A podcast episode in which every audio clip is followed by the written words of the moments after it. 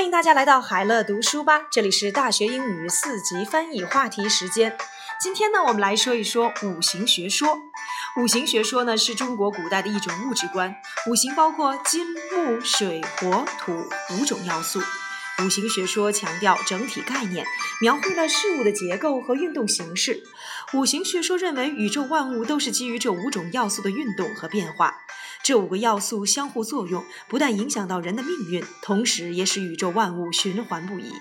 五行学说成熟于汉代之后，广泛应用于中医、建筑、武术等领域。我们来看一看这段内容的词汇难点。首先，五行学说我们要翻译为 the theory of five elements，五种要素的理论。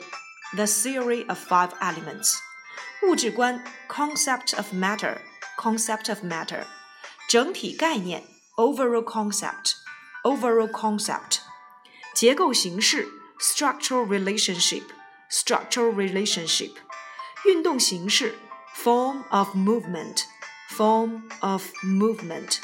宇宙万物，everything in the universe，everything in the universe，相互作用，interact with each other，interact with each other，影响到人的命运 ，affect a person's fate，affect a person's fate，循环不已，move in endless cycles，move in endless cycles，成熟，get mature，get mature。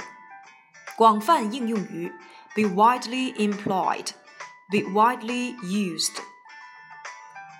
金是指金属，而非黄金， 所以在这里面我们要翻译成 metal，而并不是 gold。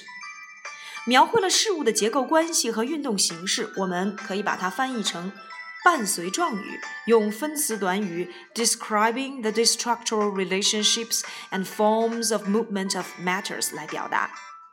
五行学说认为可以翻译为 the theories hold that，也可以翻译为 according to the theory。 宇宙万物我们可以翻译为 the universe 来去强调整体。当然了，你可以使用为 everything in the universe 也可以。第五句有三个分句，可以把这五个要素相互作用处理成主干，不但影响到，同时也使宇宙万物处理为结果状语，用分词状语来表达。那么不但，而且我们可以用 both and 或者是 as well as 来表达。所以整个句子我们可以翻译为 These five elements interact with each other, affecting as well as making。最后一句，五行学说成熟于汉代之后，广泛应用于，我们可以把它翻译为并列结构。The theory got mature in the Han Dynasty and was widely employed. 中医、建筑、武术等领域。那这个时候呢，我们可以先用中心词 fuse，然后呢再用 like 或 such as 引出中医、建筑、武术这些领域。The theory of five elements is a concept of matter in ancient China. The five elements include metal, wood, water, fire, and earth.